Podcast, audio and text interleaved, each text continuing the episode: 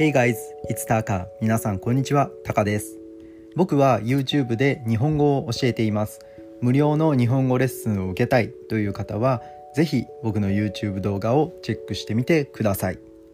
はい、ということで、このポッドキャストでは、えーと、様々なトピックスを紹介しながら、日本語のリスニングに役立てるようなお話をしています。ぜひこのポッドキャストも最後までお聞きください。はいということで今日は「鶴の恩返し」という日本の物語を紹介させていただきます。鶴って分かりますかね？英語だと「ザ・クレーン」かな「ザ・クレーン・オブ・グラティチュード」っていう話になります。クレーンで発音合ってますか？ちょっと R の発音が難しいので間違ってるかもしれない。鶴っていうのは鳥のことですね。うん、鳥の種類です。鶴。日本ではこの「鶴の恩返し」という作品が非常に有名なので誰もがその鶴という鳥を知ってます。実際に見たことがある人っていうのは多分少ないと思うんだけどその鶴のイメージっていうのはみんなが持ってる。そうそれがやっぱり「鶴の恩返し」ってこの作品がですね非常に有名だという、まあ、理由の一つなんじゃないかなと思います。はい、このお話は子供から大人まで知っててとてもなんだろうなまあ面白いっていうとあれだけど考えることが多い作品だと思うので、えー、今日はこの作品を紹介させていただきます。非常に話が長いので簡単にあらすじだけ今日は紹介したいと思います。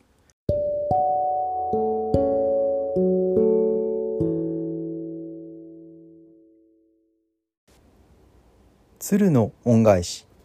The Crane of Gratitude このお話は罠にかかった鶴をおじいさんが助けてあげてその鶴がおじいさんに恩返しをするというそんなお話です。昔々あるところに心の優しいおじいさんとおばあさんがいました。おじいさんは罠にかかった鶴を見つけてその鶴を罠から外してあげました。鶴は大変喜んでありがとうと言いながら飛び去っていきました。ある日若い娘がおじいさんとおばあさんの家を訪ねてきました。ごめんください開けてください。若い女の人の声です。おばあさんが戸を開けると頭から雪をかぶった娘が立っていました。おばあさんは驚いて「寒かったよね。さあ早くお入り？そんな風に優しい言葉をかけて娘をお家の中に入れてあげました。娘は道に迷ってしまって外は寒い吹雪になっています。帰る家もわからなくなっておじいさんとおばあさんの家を見つけて訪ねてきたということでした。はい。そして娘は丁寧におじいさんとおばあさんにここで住まわしてくれないか？と尋ねました。するとおじいさんとおばあさんはもちろん喜んでこんなところでよければどうぞお泊まりください。と優しく声をかけました。娘は喜んでその晩は食事の手伝いをしました。次の日の朝おばあさんが目を覚ますと娘はもう起きて働いていました。いろりには火が燃えて鍋からは湯気が上がっています。朝ごはんの準備ができています。はい。それだけじゃなくって家の中はきれいに掃除ができています。次の日もまた次の日も大雪で娘は帰ることができません。次の日娘はおじいさんの肩を揉んでくれました。おじいさんは言いました「なんてよく働く娘なんじゃ。なんてよく気の利く優しい娘さんなんだ。そんな風に言いました。おじいさんとおばあさんはその娘を自分の娘のように可愛がりました。すると娘はこう言いました。私は身寄りのない娘です。どうぞこの家に置いてくださいませ。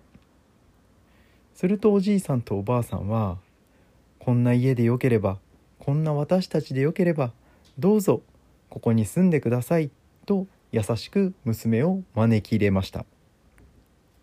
次の日のこと娘は旗を折りたいから糸を買ってくださいと頼みました。旗っていうのは布のことかな、うん、今では布と言いますね。旗を折る旗折り機と言います。その布を折る機械ですね。昔のなんだろうなソーイングマシーンっていうとミシンなんだけど昔は旗織り機というものを使ってましたね。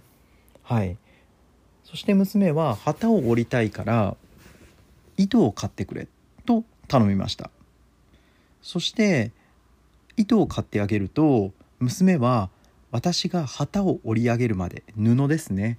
旗を折り上げるまで決して覗かないでください。そう言いました。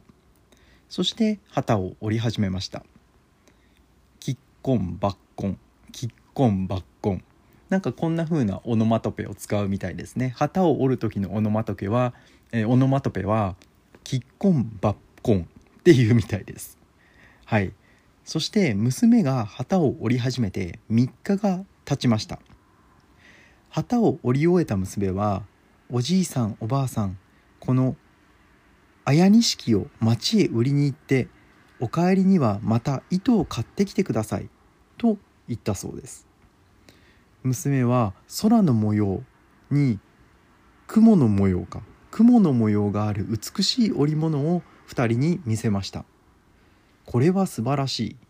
おじいさんが町に売りに行くとそれはそれはもう非常に高い値段で売れたそうですそしておじいさんはまた糸を買って帰りました。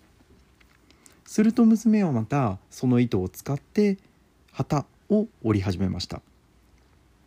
はい。するとおばあさんは少し怪しい気持ちがしておじいさんに聞きました「ねえおじいさんあの娘はなんで一体どうしてあんなに見事な布が折れるんだろうね。ほんの少し覗いてみませんか？するとおじいさんはいやいやそんなのダメだよ。あの娘さんが絶対覗くなって言ったじゃないか。でもおばあさんは気になります。ダメだって言われると余計覗きたくなるじゃないの。そう言っておじいさんとおばあさんは少しだけ覗いてみることにしました。するとそこには痩せこけた一匹の鶴が長いくちばしで自分の羽毛を引き抜いては糸に挟んで旗を折っていたのです。驚いたおばあさんはおじいさんにこのことを話しました。旗の音が止んで前よりも痩せ細った娘が布を抱えて出てきました。娘は言いました。おじいさんおばあさんもう隠していても仕方ありませんね。私はあの日助けられた鶴でございます。ご恩をお返ししたいと思って娘になってまいりました。けれどもうお別れでございます。どうぞいつまでもお達者でいてくださいませ。すると娘は鶴になって飛んでいってしまいました。おじいさんは言いました。鶴やいや娘やどうかお前も達者でいておくれ。今までありがとう。そしておじいさんとおばあさんはいつまでも鶴を見送ったそうです。そして2人は娘の折った布を売ったお金で幸せに暮らしましたとさ。おしまい。はいということで鶴の恩返し。こんなお話でした。うん困った人は助けましょうよっていうことかな。困っている人は助けましょうよっていうことだと思うんですけどでもそれってなんか見返りがある恩返しをしてもらえるからっていう理由で助けるようになってしまうと恩返しがないとなんかね余計こうストレスが溜まってしまうというかなんであの人は恩返ししてくれないの？せっかく私が助けたのになんであの人は恩返ししてくれないの？っていう気持ちになってしまうじゃないですか。うん、だからこの話ってとっても素敵なんだけど恩返しがあるから困っている人に優しくしましょうねっていう考え方になってしまうととてもこうなんだろうな人生生きづらくなるんじゃないかなって僕は思いますね。その多分小さい頃にこのお話を教えてもらった時にはそうその困っている人がいたら助けようね助けるときっといいことがあるよっていうふうに教わったんですけど助けてもいいことって現実にはそんなにないですよね。うん、これ事実だと思います。あの困っている人に手を差し伸べてね。それがいいことにつながる。いいことっていうか自分の利益につながる。実利って実利って言いますよね。実際の利益プロフィットかな？につながるっていうことはまず少ないと思いますね。じゃあ手を差し伸べなくていいかっていうと違うじゃないですか。ね、仮に自分の利益がなくても恩返しがなかったとしても助けようよっていうのが本当のとこなんじゃないかなって思います。一番大事なことなんじゃないかなって思います。あの過去の偉人たちですよね。はそのなんだろうな。あのマザー・テレサとかよくわかんないけどそのね世界を平和にしてきた偉人たちはきっと恩返しがあったから助けたわけじゃなくってうんその助けよう助けようとしたかどうかも分かんないですよね。あの前も紹介させてもらったんですけどある日本人の中村先生っていう医者なんですけどね医師の先生があのアフガニスタンで井戸を掘ってその地域の人たちのためにこう尽力したっていうようなあのエピソードエピソードっていうか、まあ、実話があるんですけどあの彼がその自分の著書の中で本の中で書いてたことなんですけど別にそんなあの初めからアフガニスタンの人を助けようと思って僕は行ったわけじゃない。その危険な場所で井戸を掘ろうと思ったわけじゃない。成り行き的にただ昔は虫が好きだったんだって。その虫が好きでその貴重な虫に出会える虫って insect ですよ。 insect。貴重な insect に出会えると思ってそのアフガニスタン行きに志願したらあれよあれよという間に人を助けをしていたって言ってたんですよね。これが真実なんじゃないかなと思います。でもそれでもいいじゃないですかね。別にそのうん。なんかそういう方が僕は自然だなって思いますね。その恩返しがあるから助けようとか、うん、助けたら恩返ししなきゃおかしいでしょとかなんかあんまりそういうのってうんなんか不自然なような気がしますね。はい、多分多くの日本人の子どもたちはこのお話を先生から教えてもらって恩返しをするときっといいことがあるよっていうふうに教わりますね。そうするとやっぱり子どもたちはじゃあや人助けをしようとか困っている人には手を差し伸べようっていう気持ちになるかもしれないけどそこでいざ手を差し伸べた時にありがとうって言ってもらえないことってあるんですよね。世の中には。そこでありがとうって言われなかった時にあれ？これってありがとうって恩返しもらえるんじゃなかったっけ？って思っちゃうと思うんですよ。うん、僕もその今までやってきた仕事の中でありがとうって、まあ、もちろん仕事なんですけどありがとうって言われなかったことってもう山のようにあるので、うん、もちろんやって当たり前でしょっていうような感じだったりとかむしろ一生懸命やってもねありがとうどころかあのクレームを言われることだってあるじゃないですか。うん、それが人生だと思うんでね。そう。鶴の恩返しの教訓としてはあの困っている人を助けよう。助けたらきっといいことがあるよ。じゃなくって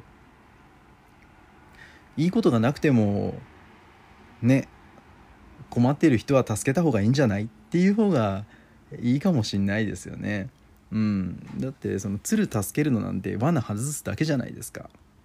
ねはいということで、まあ、今日はこのぐらいで、えー、お話を終わりたいと思います。ということでもし皆さんも何か気になったことがあれば YouTube のコメント欄で教えてもらえれば嬉しいです。はいということでまたね。